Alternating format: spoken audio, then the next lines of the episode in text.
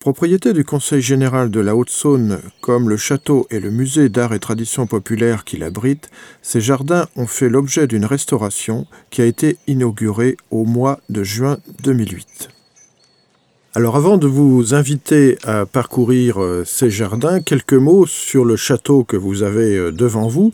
Ce château en fait représente la troisième version du château de Champlit. À l'origine, un château fort occupe le sommet de cette éminence. On en a retrouvé d'ailleurs les substructures à l'arrière de la façade lors de la réalisation de sondages archéologiques préventifs. Euh, deuxième euh, version de ce château, un, grand château Renaissance construit pour la famille de Vergy, qui malheureusement brûle presque entièrement en 1751. Ce qui vous explique ce mariage assez intéressant entre une façade centrale qui date de la Renaissance et des ailes qui datent de la fin du XVIIIe siècle, puisque la reconstruction du château est confiée à Claude Bertrand. Claude Bertrand étant un émule de Claude Nicolas Ledoux, il possède comme lui la maîtrise du vocabulaire du classicisme, et ce château, avec sa façade Renaissance et ses ailes du XVIIIe siècle, raconte un petit peu euh, l'évolution de ce style, le classicisme, qui a duré presque deux siècles euh, dans l'histoire de l'architecture de la France à l'époque où le baroque règne dans tout le reste de l'Europe.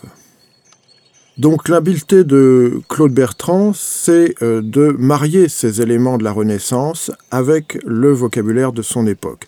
Vous remarquerez avec quelle habileté il prolonge les arcades du rez-de-chaussée du château Renaissance par des arcades qu'il reprend dans ses ailes sur le côté. Alors, si euh, nous abordons euh, maintenant les jardins, euh, ce que vous avez devant vous représente une toute petite partie de ces jardins qui s'étendaient en fait au pied du château. On en a conservé une vision. A-t-elle été réalisée Vous savez que c'est toujours un petit peu la difficulté quand on possède un plan, ici un plan de la fin du XVIIIe siècle. On ne sait jamais si les jardins ont été réalisés ou s'il s'agit d'un projet. Toujours est-il que de ces jardins, il ne reste rien. Ils sont situés aujourd'hui donc en contrebas du château, mais sur des terrains euh, privés, découpés en, parcelles et exploités comme, euh, comme jardins. Le seul élément qui date de Claude Bertrand et qui est tourné vers cette euh, composition, c'est la très belle grotte d'architecture qui est incluse dans le soubassement du côté du château.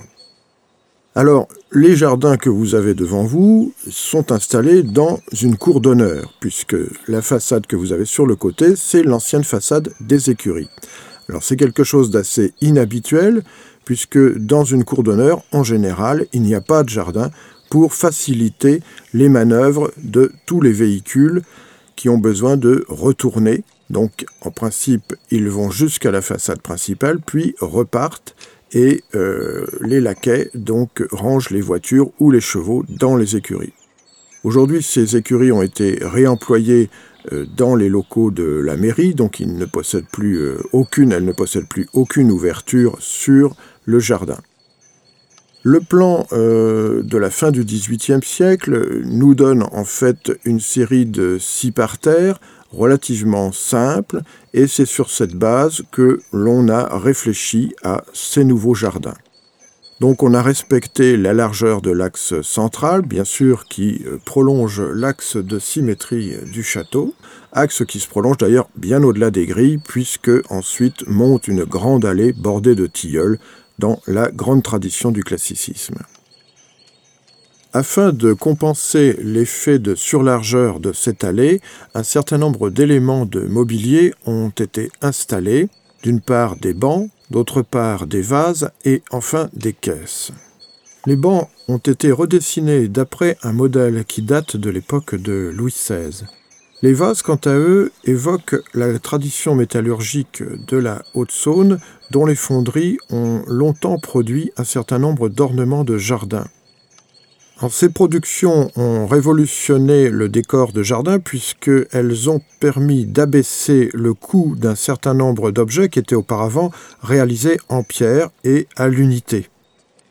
Outre cette euh, économie, euh, la fonte est très intéressante par rapport à, la pierre dans la mesure où elle offre une très grande résistance aux intempéries. Par ailleurs, euh, la fonte permet des rendus aussi fins que ceux de la pierre, comme en témoignent les dessins de vannerie qui ornent les parois des vases. Concernant les caisses, un problème s'est rapidement posé aux restaurateurs. L'idéal eût été bien sûr de planter des orangers comme c'était la coutume au XVIIe ou au XVIIIe siècle. L'orangerie du château de Champlit existe toujours, mais elle se trouve à l'arrière du château, coupée des jardins. D'autre part, planter des orangers aurait supposé bien sûr le recrutement d'un jardinier spécialisé pour le soin de ces arbres. Donc, euh, vous pardonnerez euh, la petite tricherie qui a consisté à ne pas mettre de fond à ces caisses et à planter directement en pleine terre un substitut de l'oranger, le laurier du Portugal, qui adopte à peu près le même port, qui a aussi des feuilles persistantes, mais qui, hélas, bien sûr, ne donne pas d'orange. La façade des écuries, quant à elle, qui apportait au jardin une note un petit peu triste, c'est une façade qui est exposée au nord, d'autre part, comme on l'a dit tout à l'heure, qui n'a plus de percement.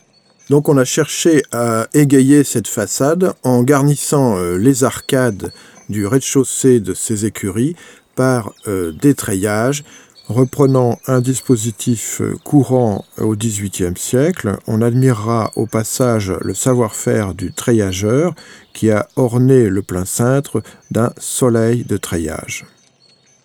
Afin d'évoquer euh, l'ancienne utilisation de ce bâtiment, deux abreuvoirs de pierre ont été mis en place au pied du corps central de ces écuries.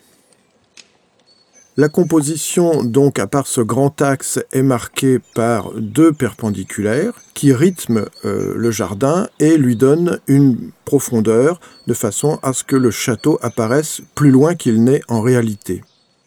Les parterres ont été euh, reconstitués dans l'esprit de la fin du XVIIIe siècle. On trouve donc un tapis vert au centre et sur les côtés une plate-bande séparée du tapis vert par une bordure de buis et un passe-pied. Le passe-pied, comme le nom l'indique, euh, permettait aux jardiniers donc d'aller couper les bordures de buis sans euh, marcher sur l'herbe.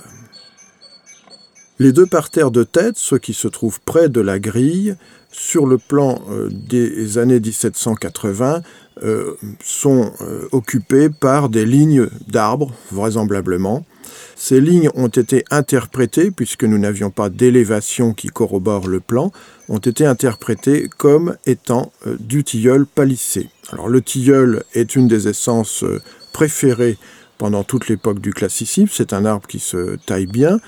Euh, c'est un arbre également mellifère, donc qui sent bon l'été et qui procure donc un ombrage. C'est une époque où on déteste le soleil et une dame de qualité doit donc pouvoir aller de la demeure jusqu'au fond du jardin sans être importunée par le soleil. Si elle avait le teint allé, si jamais elle se laissait aller, eh bien, euh, elle serait assimilée à une paysanne. Alors face aux écuries, la, façade qui donne sur la campagne est bien sûr dégagée euh, de tout obstacle.